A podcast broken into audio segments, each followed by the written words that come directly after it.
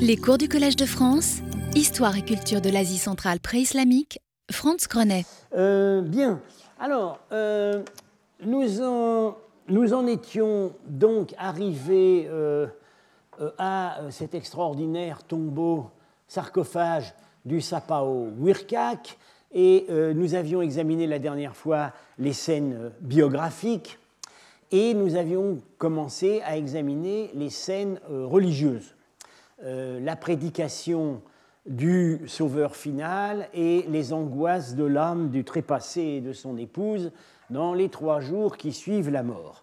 Et donc ça prenait place sur le panneau qui était là, et immédiatement après, il y a donc trois panneaux, mais qui en fait forment une seule composition, et, et qui montrent ce qui se passe une fois qu'on a franchi l'épreuve des trois jours et trois nuits après la mort, c'est-à-dire le franchissement du pont du Chinois, abondamment décrit dans les textes zoroastriens. Et donc j'avais expliqué euh, donc les, les deux prêtres qui, en quelque sorte, expédient les âmes sur le pont, euh, le couple des défunts qui est ici suivi d'une caravane, parce qu'évidemment, et de divers animaux, parce qu'évidemment, euh, un Soglien ne peut pas se résoudre à aller dans l'au-delà sans ses richesses. Euh, ils sont accompagnés de jeunes enfants. Alors, euh, bon, ça pose un problème puisque dans l'épitaphe ne sont mentionnés que trois fils adultes. Alors, il est possible qu'il s'agisse d'enfants qu'ils auraient perdus euh, plus tôt auparavant et qui, euh, et qui euh, qu'ils retrouveraient dans l'au-delà au moment du décès. Ça, les textes zoroastriens en parlent, ça, que les, les familles seront réunies dans l'au-delà et les gens morts avant 15 ans, les gens morts avant 30 ans, les gens morts avant 15 ans auront 15 ans au paradis et ceux morts après 15 ans auront 30 ans. Comme ça, euh, euh, tout le monde est content. Et donc, ils sont en train de franchir le pont, et j'avais donc commenté quelques petits détails. Les deux chiens à l'entrée du pont, on en voit, alors c'est mal coupé ici, mais on en voit un. Euh, voilà, ils sont ici, qui sont décrits dans les textes zoroastriens comme gardant l'entrée du pont du Chinvat. La boule de feu qui est décrite comme guidant les âmes dans les ténèbres de l'enfer. Et on avait vu aussi que c'est extrêmement bien, c'est extrêmement bien conçu ce tableau. Les âmes viennent de franchir l'axe de la bouche de l'enfer marquée par la gueule du crocodile. C'est-à-dire qu'ils sont sauvés. Ils ont passé le test. S'ils n'avaient pas passé le test, le pont se serait réduit à une lame de rasoir et il serait coupé en deux et tombé dans les, eaux tourbillonnantes de l'enfer, qui d'ailleurs dans les textes ne sont pas des eaux tourbillonnantes. Ça, ça doit être une influence indienne ou manichéenne. Euh, C'est plutôt une, bouche de, une bouche de feu. Euh, alors, euh, ils arrivent donc.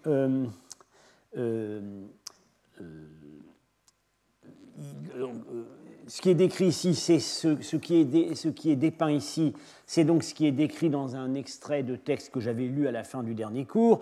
Puis une forme de feu conduit l'âme en avant sur le pont du Chinvat et frappe les ténèbres de l'enfer, après quoi se présente la semblance d'une montagne sur laquelle monte l'âme. En fait, la totalité du panneau gauche est peuplée de créatures paradisiaques. On va revenir là-dessus. Qui commence par les créatures aquatiques. Ce pas du tout les, vilaines, les vilains crocodiles qu'on a dans la bouche de l'enfer. Ici, ce sont des gentils canards. Et puis des créatures plus ou moins fantastiques mais terrestres.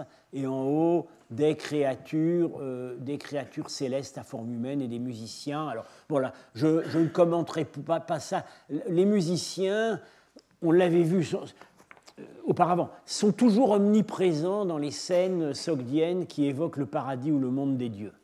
Parce que tout simplement, le paradis, euh, dans les textes zoroastriens, c'est Garodman, c'est-à-dire la maison du chant.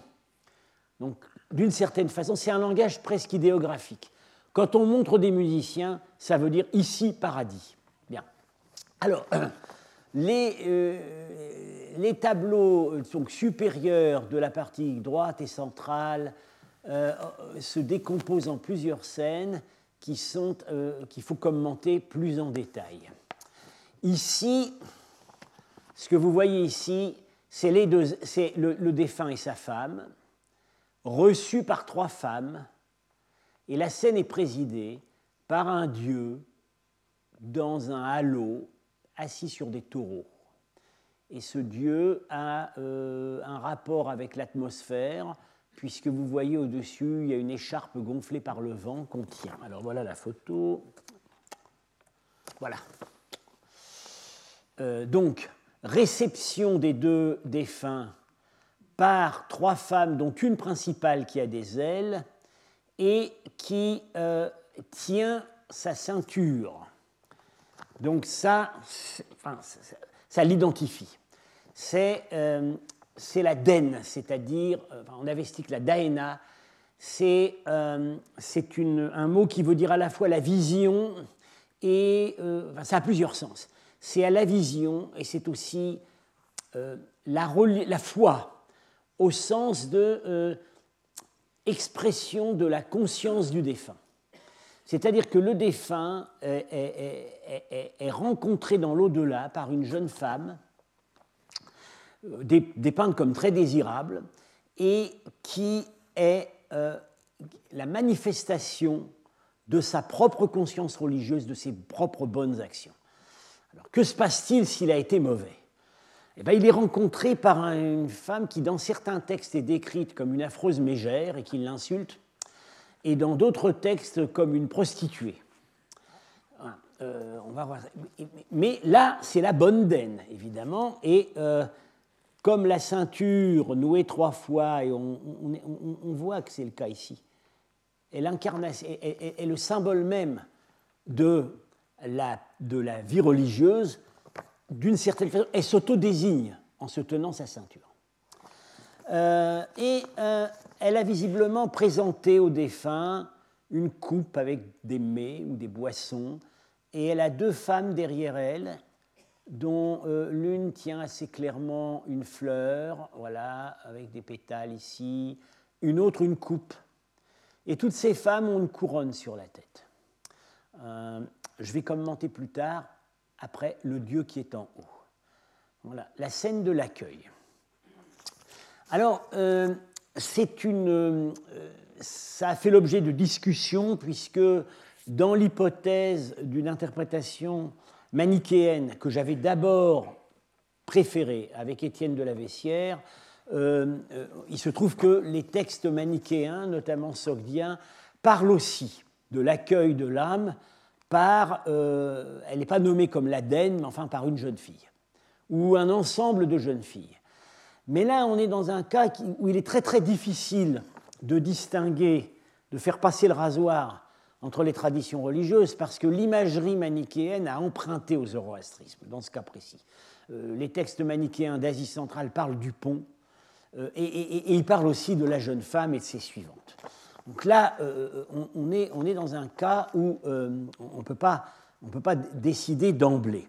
alors, en tout cas, euh, un texte qui se rapporte assez bien à ce qu'on voit ici, c'est un passage justement sogdien manichéen, mais clairement, clairement inspiré de l'imagerie zoroastrienne, et que je cite, et sa propre action, parce que l'Aden est parfois appelée euh, kirbag, la bonne action, et sa propre action sous forme d'une merveilleuse déesse, d'une déesse en vis-à-vis, qui le regarde, euh, d'une vierge viendra devant sa face dans d'éternels nuages, tenant une boisson et sur sa tête une couronne de fleurs. Là, on est assez près de cette imagerie. Il se trouve que la boisson a été, la coupe a été déléguée à une suivante, mais euh, par ailleurs, elle devait en tenir une qui a, les bras ouverts, la main ouverte. Elle devait en tenir une qui a été ici remise à la femme. Euh, et euh, la couronne de. Voilà, on, a effectivement les fleurs sur la tête, des fleurs tenues à la main. Euh, ça, c'est l'élaboration d'un thème qu'on a dans l'Avesta, où on ne parle pas de la couronne de fleurs, mais où on dit que l'Aden, si elle est bonne, va arriver dans un vent parfumé venu du sud. c'est ça qui, en fait, annonce aux défunts que ça va bien se passer. Ça sent bon. Donc c'est la bonne denne qui va le rencontrer. Évidemment, parfois, ça sent très mauvais. Et là, c'est la mauvaise denne qui va, le, rencontrer. Euh, alors, euh, le, il se trouve qu'on a un parallèle, un assez bon parallèle euh, sogdien, plus tardif, ça c'est des environs 900, c'est les dernières manifestations de la religion sogdienne à Tunwang. Il se trouve qu'elle est à la, BNF, c'est Pelliot qui a ramené cette bannière. Euh, elle, euh, c'est une bannière qu'on devait, qu'on devait utiliser dans les processions, dans les processions des temples zoroastriens qu'on appelle dans les textes chinois les temples Sian, c'est-à-dire que c'est le zoroastrisme un peu spécial des Sogdiens, et on sait que ces bannières étaient données, étaient allouées au temple euh, pour la cérémonie des actions de grâce. Or, il y a effectivement une action de grâce par jour dans le zoroastrisme, par lot de 30. Il y a 30 jours dans le mois zoroastrien. Et donc, j'ai fait l'hypothèse peut-être un petit peu fragile, que chaque bannière représentait un dieu, le, dieu, du jour du calendrier. Euh, et, il se trouve qu'ici, ce serait l'avant-dernier jour, c'est-à-dire le jour consacré à la déesse Den, parce qu'elle est par ailleurs une déesse. Elle est à la fois individuelle pour le défunt et en même temps, elle est une déesse. Alors, vous me direz, très bien, le défunt masculin est rencontré dans le paradis par une jeune fille charmante euh, pour, qui, va lui annoncer euh, le sort heureux qu'il annonce. Mais qu'est-ce qui se passe pour sa femme? Voilà, euh, on s'attendrait, on s'attendrait, en bonne logique, à ce que les textes nous parlent d'un beau jeune homme qui va rencontrer l'épouse au paradis. Eh bien non, ça va peut-être vous étonner, les textes n'en parlent pas. ce qui est implicite, en fait, c'est que la femme euh, ben, c'est pas très clair, mais la femme partage en fait l'ADN de son mari. Voilà. Euh, dans le cas des deux défunts en question, ça se justifie quand même tout à fait parce qu'ils sont morts presque au même moment. Euh, alors, voilà donc cette bannière de Dunhuang qui, c'est, en fait, c'est, du papier, du papier légèrement coloré. ici, c'est la bonne denne. Alors, voyez, les signes, les signes ne trompent pas la ceinture nouée à triple niveau, la coupe qu'elle tient en main, comme dans le texte sogdien, les fleurs sur la tête, donc on retrouve tout à fait ça sur notre image, les fleurs, la coupe euh, qu'elle a remise ici, et qu'est-ce qu'elle a dans le plat? Un chien, parce que c'est le chien qui mord, qui garde l'entrée du pont du Chinvat. Et c'est un chien qui a l'air gentil. Vous voyez, il dresse la queue, là, il frétille, c'est un gentil lévrier. Bien. Et elle a les yeux ouverts. Ça, c'est très important. Parce que la racine d'en, enfin d'ayana en avestique, vient du verbe qui veut dire voir. C'est, euh, elle voit les bonnes actions du, elle échange un regard avec le défunt. En fait, c'est là, c'est là, c'est ce qui indique le, processus du salut. Mais alors, qui est en face? Eh bien, en face, c'est la mauvaise denne. Alors ici, ils ont pris le côté prostituée. Ils n'ont pas pris le côté mégère. Alors, vous voyez qu'au lieu d'un chien, elle tient un, euh, espèce de scarabée, un insecte impur. Bien. Au lieu, et elle est assise sur un loup, qui est la contrepartie démoniaque du chien dans la, dans la zoologie zoroastrienne. Elle tient ici un serpent. Donc tout ça, ce sont des créatures mauvaises. Elle soulève le soleil et la lune. Alors là, c'est un emprunt à une autre déesse, je ne commente pas. J'ai publié ce, publié ce, document il y a longtemps avec le savant euh, chinois Zhang Wangda. Euh, et euh, pour faire bonne mesure, au lieu de la ceinture de coton nouée trois fois, elle a une ceinture de cuir ça c'est décrit aussi dans les textes zoroastriens, les démons ont des ceintures de cuir, pas des ceintures de coton. Et la ceinture est ouverte. C'est une prostituée. Voilà. Et, euh, donc le, symbolisme fonctionne ici très bien. Donc vous voyez, on est encore là, on est, euh, est 3-4 siècles après notre, notre tableau, mais ça fonctionnait toujours. Bon, c'est vraiment les, les, ultimes manifestations de la religion, de la religion euh, zoroastrienne sogdienne en Chine. Alors, intéressons-nous maintenant à ce qui se passe plus haut. C'est un dieu qui trône, donc j'ai dit dans un halo, avec trois taureaux, visiblement euh, atmosphérique, il y a une écharpe qui flotte, et il a un aspect shivaïte, car il tient un trident, et, il est sur des taureaux, symbole de Shiva. Alors là, il faut une petite explication. Euh, les textes zoroastriens nous parlent du Dieu qui va accueillir les défunts et qui va les, les amener, assurer leur transit vers le paradis. Ce Dieu s'appelle, ce Dieu dans les textes s'appelle Vayu. Vayu, Dieu de l'atmosphère. Euh, je cite ici un extrait du Bundaishn. Le feu Farnbag conduit l'âme au sommet du mont Hariburz. C'est ce qu'on a vu, hein, les, les, flammes qui guident sur le pont. Le mont Hariburz, qui est le sommet du monde, ça a donné l'Elburz aujourd'hui en Iran. Euh, et alors, le bon Vaillou la prend par la main et l'amène à son lieu propre. Ayant reçu l'âme, il la remet. Et le troisième pas conduit l'âme à la station du soleil, qui est le paradis lumineux, parce qu'il va d'abord à la station des étoiles, de la lune, et à la station du soleil. Alors ça, je vais commenter brièvement, je n'y reviendrai pas. Ici, on est au paradis. Alors c'est très confus, mais voilà, quand on regarde bien, les musiciens qui indiquent qu'on est au paradis, voilà le défunt et sa femme. Alors vous voyez qu'ils ont des couronnes sur la tête. Voilà. Au paradis, et on va, le voir sur un autre document ensuite, un autre tombeau, on reçoit une couronne. Et ils sont sur des chevaux ailés.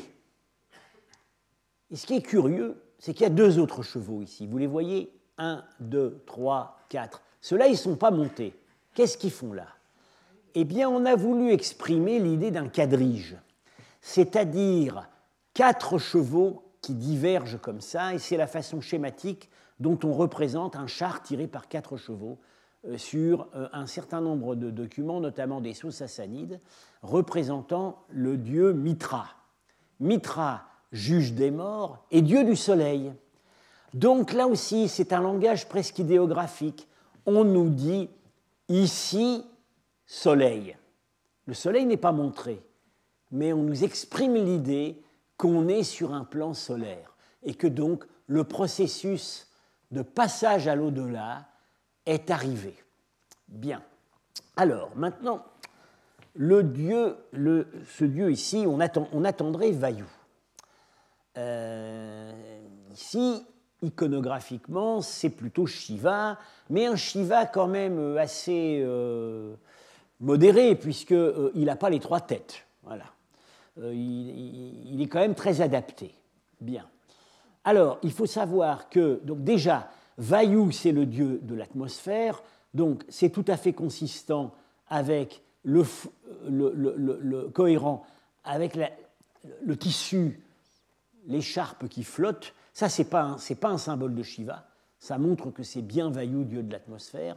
Et nous savons par ailleurs qu'en Asie centrale, pour représenter Vayu, on avait depuis longtemps adopté le type de Shiva. Alors voilà une monnaie Kushan qui nous montre Vayu devant son taureau, Nandi, Shiva devant son taureau, Nandi. Euh, ici, il a, il a quatre bras, voilà, qu'on ne voit pas ici. Il tient un trident, comme celui-là. Hein, c'est très proche, le taureau, le trident mais il est identifié en bactrien non pas comme Shiva, mais comme Oesh, Wesh, c'est-à-dire en fait la forme bactrienne de Vayu. Wayush, on avait dit, nominatif, ça a donné Wesh en bactrien. Donc ça nous montre clairement cette identification. On a pris le type de Shiva pour, pour fabriquer le dieu Vayu. Et ici, il a gardé totalement ses caractères shivaïtes. Euh, euh, alors ici, il n'y a qu'un taureau, mais voilà un, tableau euh, qui vient donc du sanctuaire bouddhique de Dondanwilik, près de Khotan, qu'on date maintenant du 7e siècle. Alors je vous dis tout de suite, à mon avis, on a dit que c'était Vayu. Euh, hein. à mon avis, vrai, lui, c'est vraiment Shiva. Hein. c'est vraiment Shiva. Avec la tête la tête masculine, féminine et démoniaque. et en plus, voilà, le phallus, très shivaïte, et le corps bleu. Mais si je vous le montre, c'est qu'ici on a mis deux petits taureaux. C'est-à-dire que du point de vue strictement iconographique, on est quand même très près de cette image avec ces trois taureaux. Donc, c'est tout à fait D'ailleurs, d'ailleurs tout le monde n'était pas d'accord avec moi au début, mais maintenant, euh, il se trouve que là-dessus, tout le monde l'est. C'est bien, c'est bien le dieu Vaillou, réceptionniste des âmes, représenté à la manière sogdienne, c'est-à-dire en empruntant les traits de Shiva.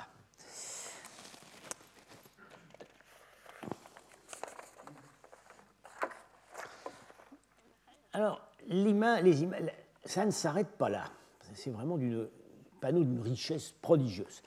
Il se passe ici quelque chose au milieu, entre la réception des âmes et leur arrivée triomphale dans la station du soleil paradisiaque. Vous voyez ici une femme qui tient un, un objet indistinct, elle est ailée, et il y en a une autre ici qui tient un objet également indistinct. Et celle-là, elle est culbutée. Vous voyez, elle tombe. Donc, il y a visiblement eu un combat entre ces deux femmes. Et celle-là exhibe quelque chose. Alors ça, avec Étienne de la Vessière, ça nous a donné beaucoup de fil à retordre. Euh, voilà, voilà, la scène. Vous voyez très bien, la femme avec, ses, ailes, elle a la même couronne que la Daine et ses suivantes sur la scène de réception des âmes. C'est pas par hasard, parce qu'à mon avis, maintenant, c'est la même. Et ici, une femme qui est culbutée et qui est représentée selon. Euh, c'est pareil, donc, ces artistes qui étaient de formation bouddhiste, quand ils avaient besoin de modèles et que les Sogdiens ne les leur fournissaient pas, ils allaient puiser dans leur, répertoire bouddhiste. Alors là, ils ont fait un copier-coller. Ils ont pris une apsara, tout simplement. C'est la manière dont les apsaras sont représentés à Dunhuang, euh, flottant, euh, se, balançant dans l'air. Voilà. Alors on les voit ici. Vous la, voyez là, celle qui tient cet étrange objet et celle qui est culbutée. Alors on a cru au début, Étienne et moi, qu'il s'agissait d'une petite statue, d'une petite forme humaine. On a cru ça sur les photos. Et il se trouve que dans les textes manichéens, à la fin des temps, les particules de lumière des âmes formeront euh, quelque chose qu'on appelle la dernière statue. Euh, Alors, bon, ceci dit, entre-temps, on a trouvé sur les peintures manichéennes de Chine l'image de cette dernière statue, et ce n'est pas du tout représenté comme ça. Et puis surtout, en mai dernier, j'étais à nous, devant le sarcophage, et j'ai bien vu que c'était absolument pas une forme humaine. C'est tout simplement, c'est assez bien dessiné ici. Euh, bon, le couvercle est un petit peu exagéré. C'est un vase qui a un couvercle bombé. Alors, on a beaucoup de chance parce qu'au même moment, Michael Schenkar publiait ce saut sassanide oriental où on a, euh, on a très clairement l'Aden accueillant les âmes, c'est un couple, et elle a, ses deux chiens, exactement comme sur notre... On ne peut pas rêver mieux, elle a ses deux chiens, exactement comme sur notre relief. Elle tient un vase qui, a, qui est exactement...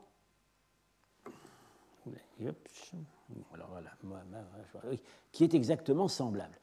Les défunts, alors ils ont un costume curieux, vous voyez, euh, une sorte de caleçon. Bon, euh, c'est une une façon, euh, au paradis, au moment du jugement, en principe, on est nu. Donc, c'est une façon d'exprimer la nudité, mais dans l'art sassanide et l'art sogdien, on est très pudique. Donc, on les a mis en sous-vêtements. Voilà. Mais c'est voilà, pour montrer qu'ils sont dépouillés de, de, leurs habits. Alors, donc, ce que nous avons, qu'est-ce qu'il y a dans ce vase? Eh bien, il, il y a un texte qui nous le dit, enfin même plusieurs, mais il y en a un qui est particulièrement clair, que je cite là. Les porteurs de trésors, les porteurs, ça peut être aussi les porteuses, hein, parce que le genre n'est pas distingué. Les porteurs de trésors, à qui sont confiés ses bonnes actions et ses péchés, c'est-à-dire ceux de l'âme, qui s'avancent ici pour un combat. Si le porteur de trésors des bonnes actions est de force supérieure, par sa victoire, il libère l'âme des mains de l'adversaire et la conduit au siège suprême, dans la joie partagée des lumières. Il n'y a pas à chercher plus loin. C'est évidemment le combat entre la bonne daine et la mauvaise daine à nouveau. La mauvaise daine prostituée, donc ici représentée comme une apsara, les femmes légères de la mythologie indienne, et la bonne daine a gagné et elle exhibe elle exhibe le vase où se trouve euh, probablement un rouleau sur lequel sont inscrits les bonnes actions du défunt. Euh, euh, l'autre, qu'est-ce qu'elle tient? Alors l'objet est assez indistinct. Non, alors c'est pas ça, je pense que c'est. Je pense qu'en fait, c'est le rouleau des mauvaises actions du défunt, mais qui est transformé en charpie, parce qu'il ne sert plus à rien. Et donc, euh, euh, et, la mauvaise daine est vaincue, est précipitée en contrebas. Et voilà déjà, juste à gauche, le début du quadrige solaire qui va amener triomphalement les défunts au paradis. Alors, bon, je ne, euh, je ne vous cache pas que selon moi, c'est le, plus extraordinaire document iconographique de toute l'histoire du zoroastrisme. Et il a fallu attendre 2004 et en Chine pour le trouver. L'art zoroastrien n'était pas connu comme, étant particulièrement riche et imaginatif. Mais vous voyez ici qu'avec euh, beaucoup d'argent, avec des bons artistes qui étaient bien formés au répertoire bouddhique, solidement encadrés probablement par les prêtres de la famille qui connaissaient bien leurs textes, on est arrivé à faire quelque chose euh, d'extrêmement précis. Alors, je ne résiste pas à un petit clin d'œil de l'histoire. je vais vous proposer là un grossier anachronisme. Euh, voici la pierre tombale d'un Génois qui est mort de la peste en Chine euh, sous les Mongols en 1350 à Yangzhou. Yangzhou, c'est tout simplement la ville dont 50 euh, ans, 60 ans avant, Marco Polo avait été sous-préfet pendant trois ans. C'est un port pas loin de, pas loin Shanghai. Euh, il s'appelait Antonio Viglioni et euh, il, était, euh, il était le fils du juge de la communauté génoise de Yangzhou. C'est-à-dire tout simplement, il était le fils de ce qui, était, de ce qui correspondait à la fonction des sapao, à l'époque plus ancienne, chef de la communauté marchande étrangère. Et qu'est-ce qu'il a fait représenter Qu'est-ce qu'on a représenté sur son tombeau? Le jugement dernier. Jésus, les deux archanges, euh, et ici, c'est pas très clair. Voilà, c'est les âmes qui sortent de, c'est les âmes qui sortent de terre. Vous voyez, les âmes qui sortent de leur tombeau. Voilà, voilà, il est tout nu. Euh, un ange ici, euh, ici la Vierge Marie.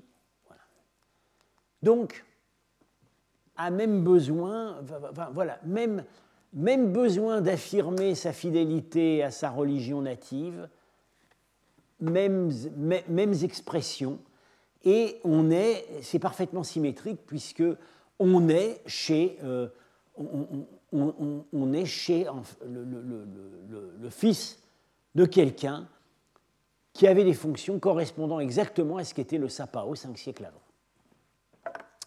J'en ai terminé avec le tombeau de Wirkak, mais je n'en ai pas terminé avec ces tombeaux sogdiens. Euh, je, vais maintenant en voir deux euh, qui euh, ont la particularité de d'avoir appartenu, d'être iconographiquement proche des tombeaux sogdiens, mais ils n'appartenaient pas à des sogdiens. C'était des membres d'autres communautés. Mais on voit très bien que ce qui a dicté la norme, c'est les commandes des riches marchands sapao-sogdiens. Alors, pour ces communautés qui n'étaient pas sogdiennes, pas zoroastriennes, les Chinois avaient un terme, c'était zahu, ou mélangé. Alors les Hu, en principe, les Hu, c'est les barbares d'Occident. Euh, et à partir de l'époque des Tang, ça désigne vraiment les Sogdiens, mais malgré tout, euh, il y a quand même cette idée que ce n'est pas seulement les Sogdiens. Alors, quand ils n'arrivaient pas à, adopter une nomenclature très claire pour ces gens qui pouvaient être métis, indo, sogdiens, bactriens, etc., on disait ou mélanger? Alors, euh, ce sarcophage a été trouvé à Taiyuan. Euh, c'est un grand centre historique qui est en fait à mi-chemin entre Pékin et Xi'an. Et Taïwan a un rôle important dans l'histoire de la dynastie Tang parce que c'est de là que sortait les Shimin, le premier empereur Tang. Et euh, il y avait, on sait qu'il y avait toujours eu une grosse communauté sogdienne et d'ailleurs euh, une partie des Sogdiens qui vont euh, faire leur ascension dans l'entourage des premiers Tang venait de Taïwan. Alors là, on est avant les Tang. Hein. Yurong est mort en 592 la date de 598 correspond à la mort de sa femme, où le tombeau a été remanié. Euh, on a rouvert le tombeau et euh, on a complété les, sculptures. Euh, donc là, on est sous la, il, meurt sous la dynastie des Sui, qui vient de réunifier la Chine et qui va, 20 ans plus tard, donner place au Tang. Alors, on a l'épitaphe en chinois, pas en sogdien, qui pose quelques problèmes. Le personnage ne semble pas être un Sogdien parce qu'il s'appelle Yu, euh, il ne, porte pas l'un des neuf noms Kang, Han, etc. qu'on trouve partout. Il n'a pas un nom de famille sogdien. Il est dit originaire du pays de Yu. le pays de Yu pose problème, on ne sait pas bien où le situer. C'est visiblement vaguement, c'est à l'ouest. Voilà, c'est sur la frontière ouest de la Chine, mais on ne sait pas exactement où le situer en fait, on voit par son épitaphe qu'il euh, a, il a commencé sa carrière non pas en Sogdian, non pas en Chine, mais chez les Juan Alors, euh, maintenant, c'est écrit Ruran euh, en transcription Pinyin. Ruran, apparemment, ça se prononce Zhuan. avant, on lisait Juan Juan. ça désigne la grande confédération nomade qui dominait les steppes au moment où les Eftalites dominaient l'Asie centrale, ils étaient d'ailleurs alliés, euh, euh, et euh, les Eftalites, comme les Juan en 560, vont succomber devant la montée de l'Empire turc. Juan en fait, c'est un nom, c'est probablement une épithète donnée par les Chinois. alors, ça pourrait vouloir dire les remuants ou alors les insectes. Voilà, c'est dépréciatif. Euh, alors, euh, euh, Hong a commencé sa carrière comme haut fonctionnaire chez les Juan-Juan, donc quelque part en Mongolie, au sud de la Mongolie. et encore une fois, originaire du pays de Yu. Peut-être était-il en partie sogdien, c'est même probable, mais on ne peut rien dire de plus. il a été haut fonctionnaire des Juan-Juan comme son père avant lui et comme son grand-père avant lui. Alors il se trouve qu'en 521, quelques années avant la naissance de Yuhong, euh, la chronique du Weishu mentionne l'arrivée à la cour de Chine de six envoyés du roi des Juan-Juan. Donc il se pourrait très bien que le père ou le grand-père de Yuhong ait pu être l'un d'eux. Et dans ce cas-là, on aurait un cas unique de correspondance possible entre les personnages des tombeaux et des personnages mentionnés par les chroniques. Alors, les Juan, je vous ai dit, euh, ils disparaissent en 550 au moment de l'ascension des Turcs. Ils disparaissent pas complètement parce qu'une partie d'entre eux va s'enfuir en Occident, va s'établir en Hongrie, où, on voit apparaître à ce moment-là les Avars. Et les Avars viennent des Juan Voilà, donc d'une certaine façon, leur civilisation se continue. Euh, au musée de Budapest, il y a toute une section sur les Avars qui ont euh, eu un empire assez brillant, détruit par Charlemagne. Euh, alors ils avaient, ils avaient des traits centra-asiatiques puisqu'ils avaient un euh, ils avaient des camps circulaires, ils avaient amené visiblement une partie de leur, de leur culture avec eux. Alors Yurong, donc, qui, vient d'une famille de, de, hauts serviteurs des Juan a accompli pour eux, nous dit son épitaphe, sa première mission diplomatique au Tibet. Alors à ce moment-là, ce n'est pas encore les Tibétains, c'est les Tuyuhun qui les précèdent. Hein. et en Perse sassanide, et il avait 13 ans. C'était assez jeune pour un ambassadeur. Donc, euh, ce qu'on peut penser, c'est que, euh, en fait, il accompagnait son père, voilà, qui l'initiait au métier de diplomate. Euh, en 550, donc il a 18 ans, il passe au service des Chinois, la dynastie à ce moment-là des Tsi septentrionaux. Et c'est pas par hasard s'il passe chez les Chinois en 550, c'est que à ce moment-là, l'empire Juan est, est, démoli par les Turcs. Visiblement, il préfère se mettre au service des Chinois que des Turcs. Et il a une longue carrière, il a servi trois dynasties et dix empereurs. En 580, il reçoit un poste dans l'administration des Sapao, on a parlé, les, les chefs communautaires les chefs des communautés marchandes étrangères. Il n'est pas Sapao lui-même, mais il a un, chef, un poste élevé dans l'administration des Sapao. Mais quand on regarde dans le détail, il a surtout occupé des fonctions de gouverneur militaire dans divers endroits euh, proches de la frontière. Donc on peut penser que ses attaches étaient plutôt tribales que commerçantes. C'est quelqu'un qui avait dû garder des attaches avec les nomades euh, fraîchement sédentarisés en Chine. Alors, le tombeau de Yu Hong euh, nous offre de tous le décor euh, sans doute le plus raffiné. C'est une iconographie parfois pas très contrôlée. On, a l'impression que euh, les, thèmes n'ont pas toujours été très bien compris, mais c'est très raffiné. C'est du beau marbre, polychrome. C'était davantage polychrome quand on l'a trouvé, mais malheureusement, ce sarcophage est resté plusieurs années au poste de police, du moins où je l'ai vu avec Étienne de la Vessière en 2004, près du radiateur. Et euh, ça a endommagé les peintures. Maintenant, ils ont construit un musée. Euh, alors, euh, vous, alors, c'est vraiment, là, c'est vraiment très subtil. je, vais en reparler tout à l'heure. Vous avez la façade principale ici du sarcophage, euh, allez, est-ce que. Alors, ma flèche. Euh, voilà, voilà, ça marche. Et en fait, là, vous êtes à l'intérieur. C'est-à-dire que vous avez un panneau ici avec un relief, un panneau ici, et là, il n'y a pas de panneau, c'est la porte. Et ce que vous voyez, c'est la paroi du fond. Et en réalité, les trois panneaux, symboliquement, marchent ensemble. Je, vais, en reparler tout à l'heure. Donc on a en fait une fenêtre, c'est vraiment, j'anticipe, c'est le, probablement le dieu Mitra qui reçoit euh, un, cheval sacrificiel et à l'arrière ici, à l'arrière ici, euh, on a le défunt et sa femme qui banquettent au paradis. Donc on a, c'est vraiment, c'est une porte qui ouvre vers l'au-delà. Alors, ceci dit, euh, il y a d'autres thèmes. Euh, on pense qu'en fait les peintures à plat ont été exécutées euh, au moment où Yurong est mort et les reliefs peints ont été exécutés dix ans après quand sa femme l'a rejoint dans le tombeau. Alors ces peintures sont d'une qualité vraiment assez, c'est déjà de la miniature persane. Hein. Euh, alors vous avez les scènes habituelles de délassement, musicien, voilà. Euh, la chasse, inévitable. La chasse ici aussi.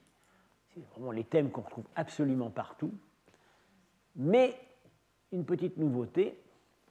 Ici, enfin, ce n'est pas vraiment une nouveauté puisque euh, on a vu ça sur le tombeau d'Anbei.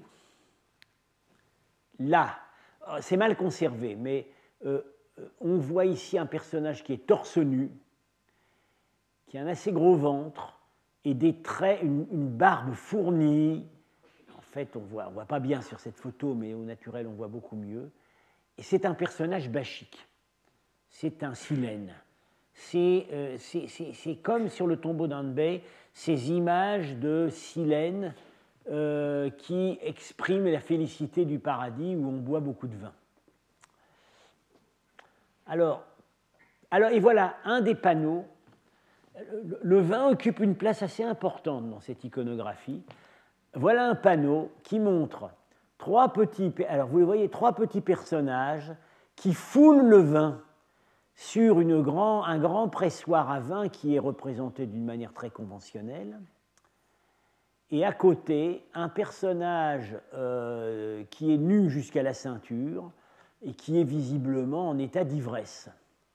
Alors, chose tout à fait remarquable, euh, ces trois petits personnages qui foulent le raisin sont très proches de ce qu'on a sur le sarcophage de Porphyre de, euh, Constance, de Sainte Constance à Rome, 354.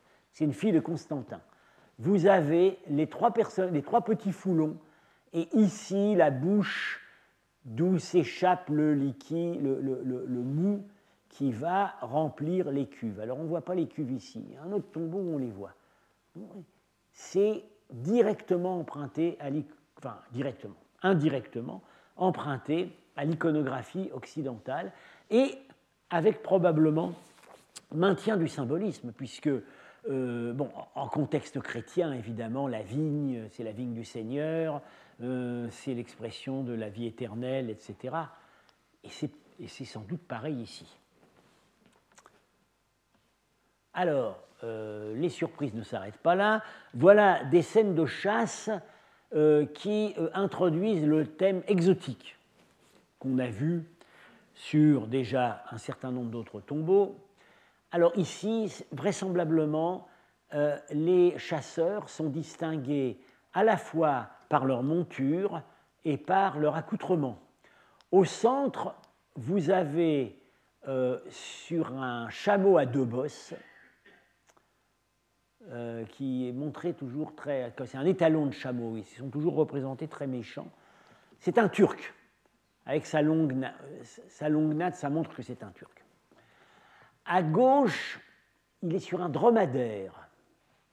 Alors, euh, ça pourrait être, un arabe ou, peut-être un perse. Et à droite, sur un éléphant. Alors, ça pourrait être un, un Indien du Nord. Peut-être le défunt lui-même, parce que le défunt lui-même est sur d'autres panneaux représenté avec une barbe. Euh, et vous voyez, c'est une iconographie très, euh, c'est très stylisé. Euh, les lions sont omniprésents. Et des lions qui ne sont pas réalistes, enfin qui viennent vraiment de la manière dont on représentait les lions sur les places assanides. Des lions ou des lionnes, oui. qu'on ne chasse pas, qu'on ne trouvait ni en Chine, enfin un peu en Chine du Sud, qu'on ne trouvait pas en Chine du Nord, ni dans la steppe, ni en Asie centrale. On les trouvait en Iran et en Inde. Alors, d'autres scènes, c'est assez difficile pour certaines scènes de décider si on est sur Terre ou si on est au paradis. Euh, il y a probablement peut-être une équivoque. Euh, en tout cas, euh, le personnage, on, voit réapparaître de manière récurrente un personnage barbu qui a une couronne de type sassanide et qui a un halo. Alors c'est probablement le défunt. Est-ce qu'il est sur Terre? Est-ce qu'il est déjà au paradis? C'est difficile d'en juger. Mais alors, on a des motifs très sassanides, et donc ça nous rappelle que dans sa jeunesse, il a séjourné dans l'Iran sassanide. Il, était, il accompagnait son père en mission diplomatique chez, dans l'Iran sassanide à son apogée, c'est-à-dire, c'est-à-dire chez l'empereur Khosrow Anushirvan. Et ça, c'est typiquement typique de l'art sassanide, les rubans au pied des chevaux, euh, le, beaucoup de choses ici viennent de l'art sassanide plus que ce qu'on a euh, sur, d'autres de ces tombeaux. Alors, je vous ai dit tout à l'heure qu'il y avait euh, en façade cette composition extraordinaire où deux panneaux encadrent une, ouverture vers le monde de l'au-delà. Alors, euh, les deux panneaux d'encadrement ici, pour la commodité, ont été rassemblés en dessin, mais en fait, il y a eu une inversion en réalité, ou c'est peut-être ma photo qui était inversée. Euh, il faut basculer gauche-droite. À gauche, ici, vous avez un personnage juvénile. Il n'a pas de barbe, contrairement au défunt. Il tient une grenade à la main. Il est sous un parasol, donc ça indique qu'il est. Euh, euh, ça indique que c'est un personnage divin ou royal.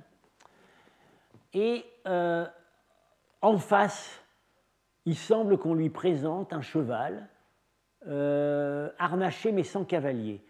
Alors voilà, ici, ici, un tapis de sel. En fait, ce personnage ne monte pas sur le cheval, il est représenté derrière.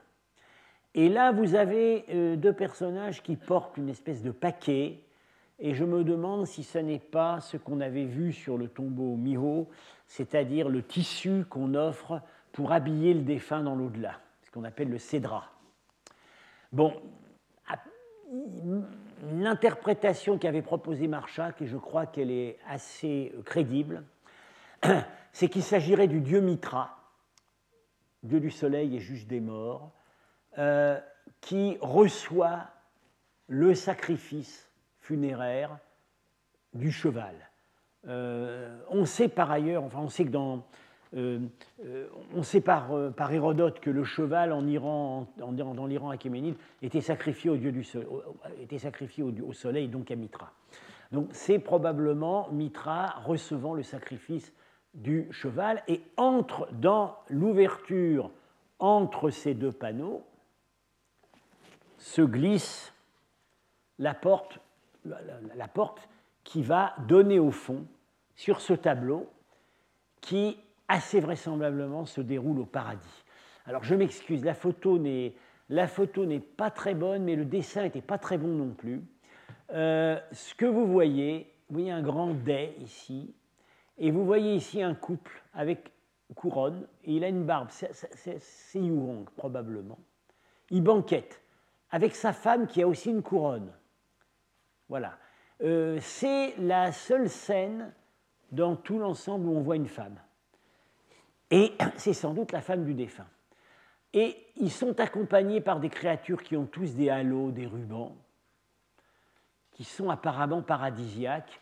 Ici, euh, c'est assez curieux, cette femme tient dans les deux mains une, palme, une palme pour éventer les banqueteurs.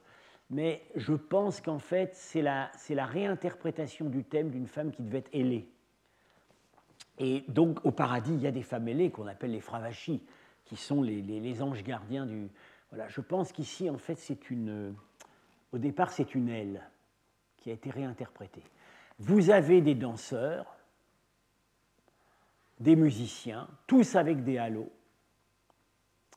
Scène assez curieuse où on voit euh, des lions qui s'apprêtent à, qui s'apprêtent à avaler la tête. Enfin, ils avalent la tête de, d'humains, mais en même temps, les lions ne sont pas en position très favorable puisque celui-là est quand même en train de se faire passer une épée dans le corps. Alors, est-ce que c'est, Marchak pensait que c'était, euh, que ça symbolisait le, combat entre la vie et la mort? En tout cas, euh, on a quand même là pas mal. et, en plus, là, on est sur une treille de vigne. Alors bon, ça peut se lire de plusieurs manières. Ça peut être le banquet du Nouvel An, le festin qu'on a vu sur d'autres tombeaux sogdiens. Euh, mais ici, euh, il y a quand même. On soupçonne tout de même qu'on est au paradis. Voilà. Et surtout la façon dont, dont c'est agencé par rapport à, par rapport à l'encens, avec ces, scènes où Mitra se fait apporter le cheval, le cheval sacrificiel. on a voulu dire quelque chose.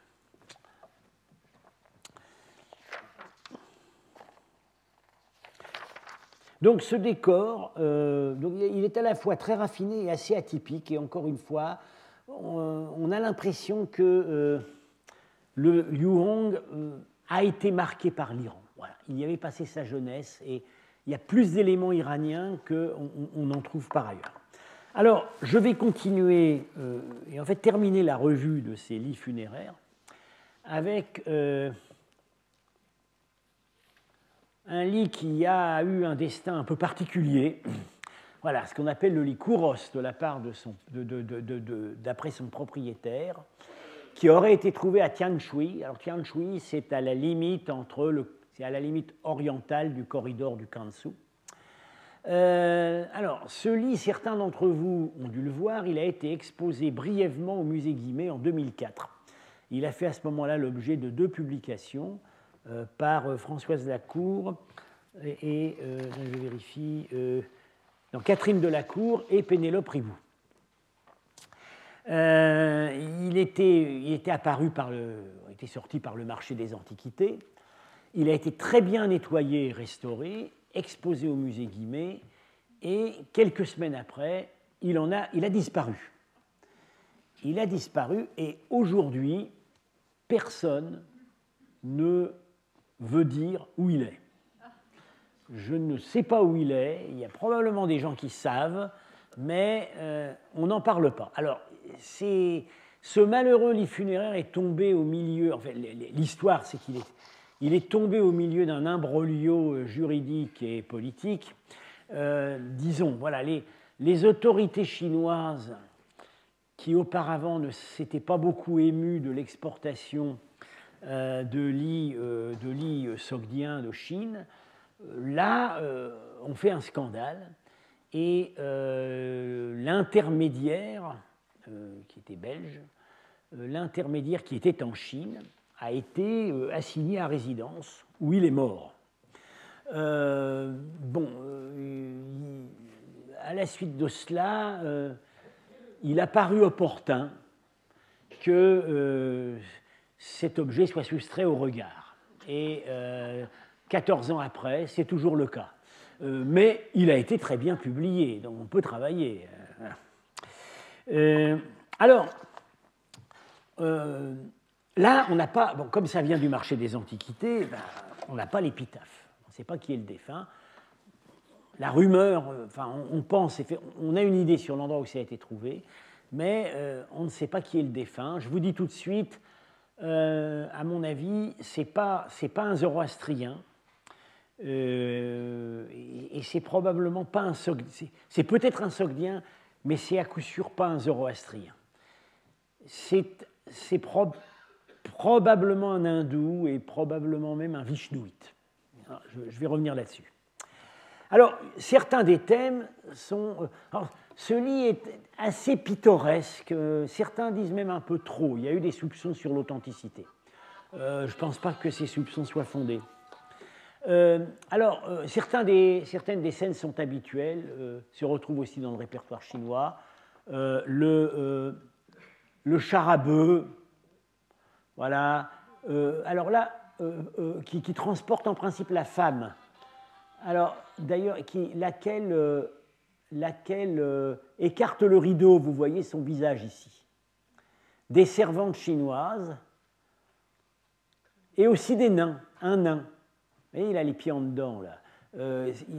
assez souvent, assez souvent euh, des nains sont représentés dans ces cortèges. C'était vraiment, ça faisait partie du standing. Et nous verrons peut-être au cours suivant que vraisemblablement c'était une des denrées que euh, négociaient les Sogdiens. Ici, des petits singes qui montent à un, arbre, un manguier. Alors c'est pareil, c'est un décor un petit peu euh, assez exotique parce qu'il n'y en a pas véritablement en Chine. Ça, ça ouvre vers des espaces lointains. Voilà. Euh, un oiseau paradisiaque ici. Alors, euh, scène de chasse, comme on en voit souvent. Euh, alors, probablement le barbu ici, ce serait le défunt. Donc, voilà. il chasse une faune stépique. Ah, mais alors, avec à nouveau l'inévitable lion. L'inévitable lion qui, encore une fois, n'a jamais pu être chassé par ces gens-là, sauf, sauf dans un contexte, si on veut vraiment, si on veut vraiment se persuader que c'est réaliste, il y a un contexte où des aristocrates chinois et sogdiens pouvaient chasser des lions, c'était le parc impérial. Parce qu'ils euh, recevaient des lions par les peuples d'Asie centrale, probablement des lionceaux, parce qu'un lion adulte, ça ne devait pas être très facile à transporter à d'autres chameaux dans le désert. Il recevait des lions. Alors, les lions pouvaient venir d'Iran. Il y, avait des lions en Iran encore. Euh, les derniers lions d'Iran, les derniers lions d'Iran ont disparu pendant la dernière guerre mondiale. Ils étaient, euh, ils étaient à l'ouest. Euh, ça pourrait être aussi des lions qui venaient d'Inde. il y a aujourd'hui plus beaucoup de lions en Inde dans le Gujarat, mais il y en avait autrefois beaucoup. Donc c'était des animaux, c'était des animaux exotiques très apprécié et très, voilà, très apprécié comme cadeau par l'empereur de Chine. ça pourrait indiquer que le personnage a un standing suffisant pour chasser avec l'empereur dans son parc. C'est une hypothèse. Euh, alors, des scènes de banquet, et comme euh, on a déjà vu parfois, on a le, voilà, ici, on a à la fois le banquet à la chinoise et le banquet à la sogdienne. Alors ici, c'est plutôt un banquet à la chinoise, sous un pavillon, le défunt est là. Voilà, on lui, amène à manger. Le personnage ici a des traits assez sogdiens. Euh, c'est un, parc chinois avec des, hérons, euh, des canards. Alors, euh, bon, c'est tout un symbolisme. Dans l'art chinois de cette époque, le canard est le symbole de la félicité conjugale. Voilà, donc c'est, ça indique, ça fait, allusion au, couple. Vous avez à nouveau le défunt ici avec sa barbe, des suivantes chinoises. ici, on prépare la nourriture.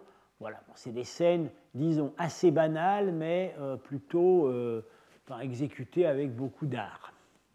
Mais alors, le banquet à la Sogdienne, il est vraiment spécial. Voilà, il est complètement ivre. Voilà. Voilà. Il, est, il, est, il est complètement ivre, vous voyez, il tient sa corne à boire et il est en train de basculer, de basculer sur lui-même en levant le pied gauche. Vous voyez? Et ça, ça vient directement, ça vient dans l'art du Gandhara, on a ce genre d'image, mais ici c'est un personnage euh, de type euh, Bashik, Kubera, ou, hein. ça, vient, ça vient de là. Voilà. Donc on a là la fusion de, euh, on a la fusion de deux thèmes qu'on a trouvés séparés sur d'autres lits sogdiens, notamment celui d'Anbei, c'est-à-dire le banquet à la sogdienne où on boit du vin et la scène paradisiaque où celui qui, est ivre, c'est la divinité protectrice des richesses, Kubera. Mais ici, celui qui est ivre, c'est le défunt. Et ça, c'est quand même très original parce que euh, dans le code de bonne conduite chinoise, on apparaît, euh, l'ivresse est fortement condamnée. Euh, elle n'était pas condamnée en Iran, elle n'était pas l'ivresse en société, n'était pas condamné, puisque euh, euh, Hérodote nous dit que les, Achéménides, qui étaient des gens très sages, euh, faisaient les serments deux fois, à jeun et ivre. Et voilà. Et comme ça, c'était. on était sûr, on était sûr de la solidité de leur engagement. et par ailleurs, il y avait une fête il y avait une fête qui. Euh, et on sait que ça, ça continuait encore à l'époque abbasside, en plein islam. Il y avait une fête où le souverain pouvait apparaître ivre à ses sujets, enfin, entendons ses, courtisans, la fête, de, la fête de Mitra, Miragon. Le souverain, il devait être ivre souvent, mais il apparaissait ivre en public à une occasion. Donc ce n'était pas du tout socialement réprimandé. Euh, en Chine, oui. Et là, il a choisi visiblement le côté iranien. Alors, vous voyez, donc euh, les danses. Et euh, alors là, le personnage qui est assis, c'est parfaitement burlesque. Le personnage qui est ici porte goulûment la nourriture à sa bouche. Et vous avez là, pour faire bonne mesure, un petit lion qui lappe, qui lappe un reste de vin dans un cratère. Et c'est aussi une scène inspirée du répertoire dionysiaque la panthère qui va boire dans le cratère à vin, ça vient tout à fait de l'ouest. Et là, euh, c'est euh, la scène telle qu'elle est représentée sur un plat euh, exécuté, donc voilà, Kushano Sassanide, qui est au British Museum maintenant, le triomphe qui représente le triomphe de Dionysos, un plat du IIIe siècle. C'est extrêmement proche, comme ça revient directement. Voilà. Alors, euh, oui, oh, je vais encore voir une scène. Euh, ici, euh, on arrive dans le monde des dieux. Et voilà, alors malheureusement, c'est abîmé. Mais vous voyez ici un dieu sur un éléphant. alors, l'éléphant est là, avec ses grandes oreilles. et vous voyez le dieu avec sa, sa panse rebondie, sa main droite, et de la main gauche, il tient une grappe de raisin. Il a les pieds croisés. Il est sur un éléphant. C'est Kubera, c'est le dieu euh, qu'on a déjà vu dans des scènes paradisiaques, mais là, il est vraiment sur son éléphant. C'est le thème de Kubera sur son éléphant est relativement rare en Inde, mais il existe. Voilà sur un temple du 7e siècle, Kubera, la panse rebondie, tenant sa grappe de raisin sur un éléphant. Donc la divinité qu'on a représentée, c'est une divinité hindoue. Et en dessous, alors voilà, à nouveau on est, on est en pleine ivresse.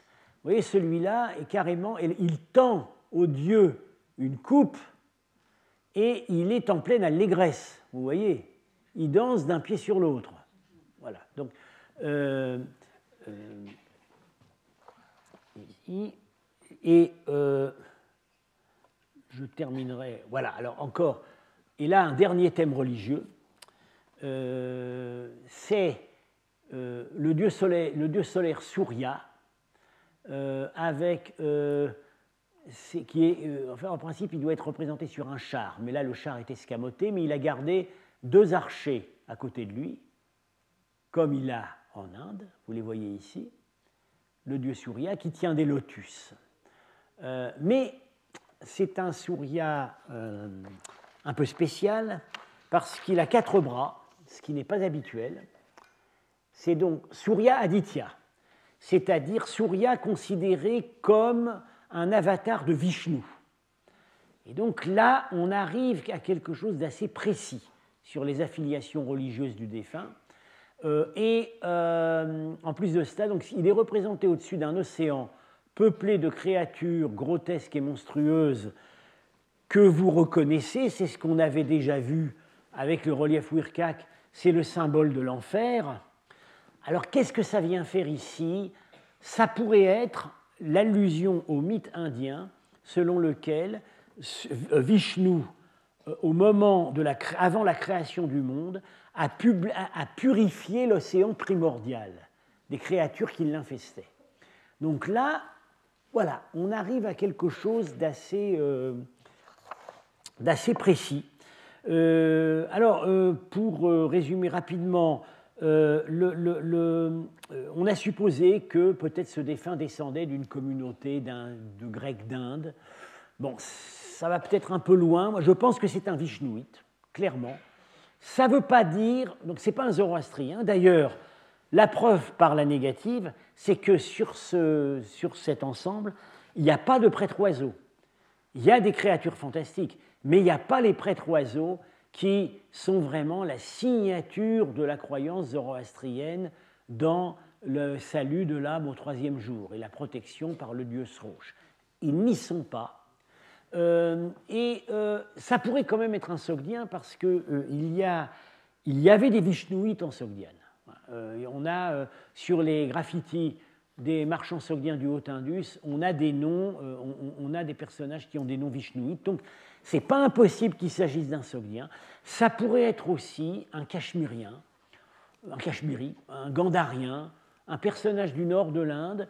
Ce qui est intéressant, c'est qu'il a exprimé ses propres croyances dans lesquelles et euh, son, son, goût visiblement très immodéré pour le vin, euh, au mépris des conventions de la politesse chinoise, mais dans un langage pictural qui est celui des, euh, des grands tombeaux sogdiens. C'est-à-dire qu'il y avait vraiment il y avait un marché il y avait des sculpteurs qui savaient travailler pour les étrangers à la commande, euh, en, adaptant les cartons euh, à, leurs desiderata particuliers.